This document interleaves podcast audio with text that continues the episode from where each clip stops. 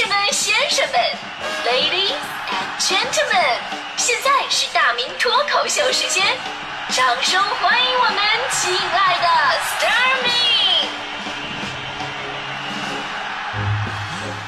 欢迎各位来到今天的大明脱口秀，我是大明。就有的时候吧，意念真的是一件特别玄妙的事儿，它能不能改变别人，咱们不知道，但是真的能改变自己。因为有的时候吧，人想着想着，自己就信以为真了，真的。比方说徐翔吧，上周末我好不容易把这个徐翔找出来喝点小酒，喝着喝着呢，就聊到了家庭地位这么一个话题。其实呢，这个话题还真的不是我引导的。你会发现啊，就有的人越缺什么，他就越怕你会往那方面想。而矛盾的是呢，然后他还会自己主动的往这个话题引。我记得当时我就是问他一句，我说强哥呀，最近又胖了呀？然后呢，这个强强哥说了说，哎，我在我们家的地位真的不是你想的那样的呀。往往他这么一说，我就知道一定是我想那样的。强哥好面子嘛，尤其喝点小酒啊，借着酒劲跟我说说大明，你知道吗？你有机会在节目里边给我解释解释、平平反什么的。我在家里那就是皇帝般的存在，你嫂子这个人。太听使唤了，让他干啥就干啥。就这么说吧，他要不听话，我心情好骂他两句；我要心情不好，我跟你说，我直接动手啊！这 刚说到这儿，强嫂那边来电话了，电话那边强嫂一顿吵吵，也不知道跟他记个什么的。结果强哥可能是刚才入戏太深，没反应过来，就直接回顶了一句：“你闭嘴！我现在就回去，我收拾死你！”完事强哥站起来就冲出去了。当时我吓坏了，完了，我说强哥，你这气势，你这不要出事吗？强哥，强哥回来，我在后边大声阻止他，我说强哥还没买单呢。然后强哥走得更快了。过了一个多小时吧，强哥那边发了个朋友圈，说什么收拾完了，呃，周末在家做家务的感觉真好。然后身后一片窗明几净什么的。后来我给强哥发微信，我说强哥呀，你不是说你在家都是皇帝吗？强哥回了一条，说要教教我怎么做人。一个男人要把自己当成皇帝的话，最简单的办法就是把媳妇儿当成皇后，对吧？媳妇儿成皇后了，你不就是皇帝了吗？我当时觉得强哥说的特别有道理，我当时我还手动的给他点了个赞。但其实有句话，那天我一直憋着没跟他说，就是你把媳妇儿当成皇后，从此妄想自己是皇帝，殊不知在他眼里，你顶多是个公公。小强子，当然了，有的事情咱们看破不说破。活在美好的幻想当中，其实还是有一些作用的。比方说，最近特别流行的用意念去干什么事儿，虽然并不是真的去做，但是尝试的人竟然会有一种满足感。事情的起因是这样的，呃，昨天咱们在节目里还说了，说这个冬天到了，真正的岁寒三友啊，应该是秋裤、火锅跟被窝。的确，这个季节吃火锅是一件非常幸福的事儿，但是因为种种原因，呃，想吃却吃不到的时候，我会格外的抓心挠肝。比方说夜已深。比方说减肥中，比方生病了，比方说店关门，正所谓想得却不可得，你奈人生何，对吧？这个时候应该怎么办呢？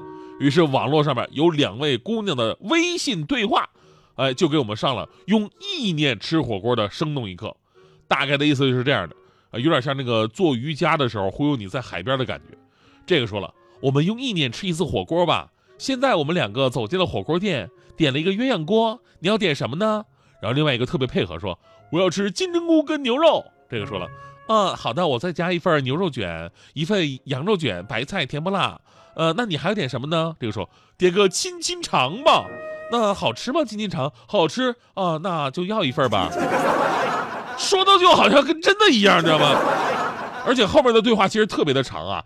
我就不不给大家伙表述了，但是这充满了各种各样的细节，比方说，呀，这家人真多呀，哎呀，忘了放调料了，猪脑我不吃，这个服务员长得好帅啊，就在充分的意念幻想当中，一个生意兴隆、热气腾腾的火锅店的环境感竟然跃然脑海当中，似乎我都已经感受到了毛肚在辣油锅里滚烫几秒，饱蘸蒜泥、麻油。香菜末之后送入口中的满口蒜香和脆爽，大半夜搞这个真的会馋死人的呀！所以说这个用意念吃火锅的方式激发了很多人，大家伙纷纷效仿啊，眼含热泪加入到幻想大军当中。不过呢，里边也有玩呲了的啊，这个吧，说实话，你得找一个跟你一样五脊六兽的，不是那个志同道合的才玩得来，对吧？有几个失败的案例是这样的，有一个说我们用意念吃一次火锅吧，现在我们俩走进了火锅店。另外一个说上面写着今天不营业。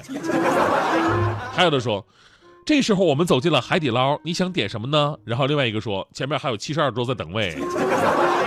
当然，最失败的还应该是这个啊，这个说了，我们用意意念吃一次火锅吧。就有另外一个报警，用什么意念呢？现在就去，我马上到家楼下。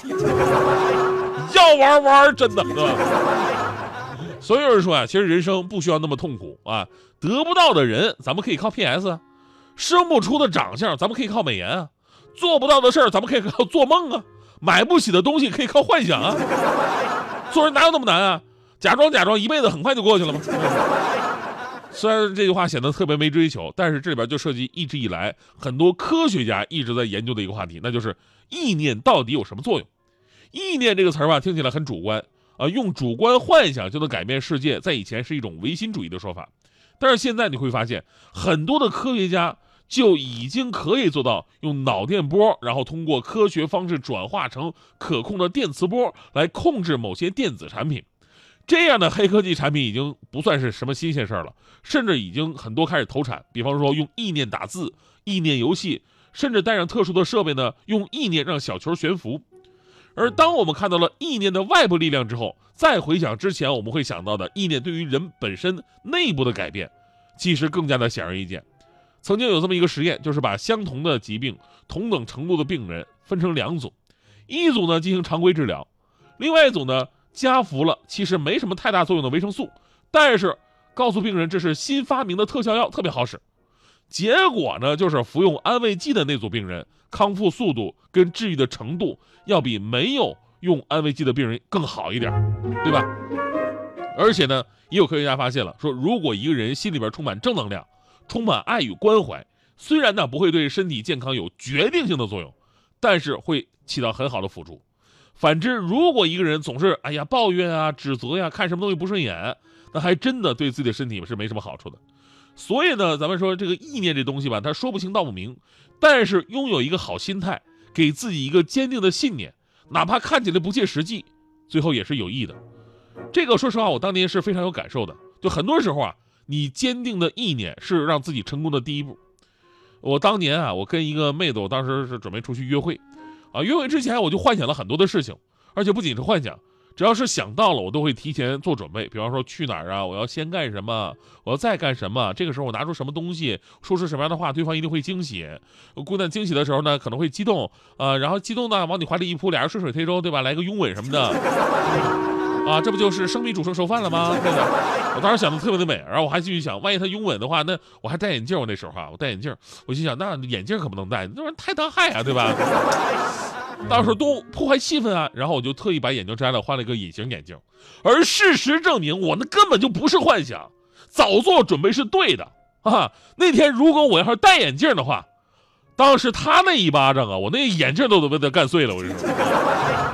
其实不是我想错了，是我想多了。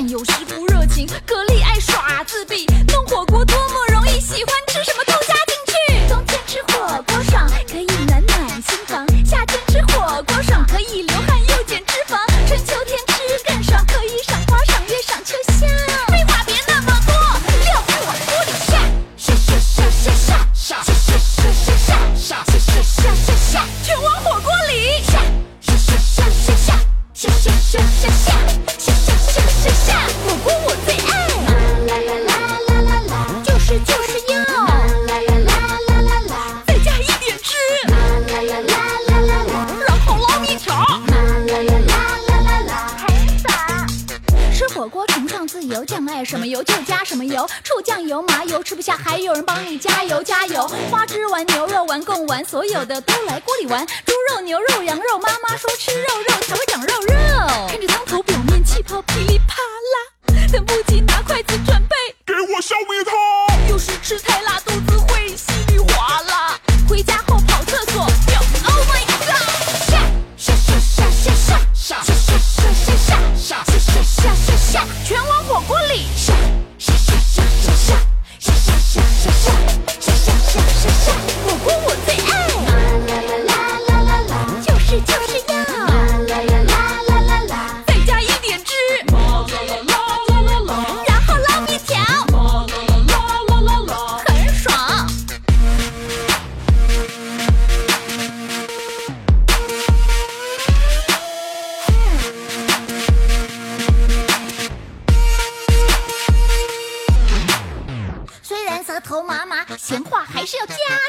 不找你火锅都不会主动联络的啦。好久不见，朋友最近怎么样？笑声还是那么亮，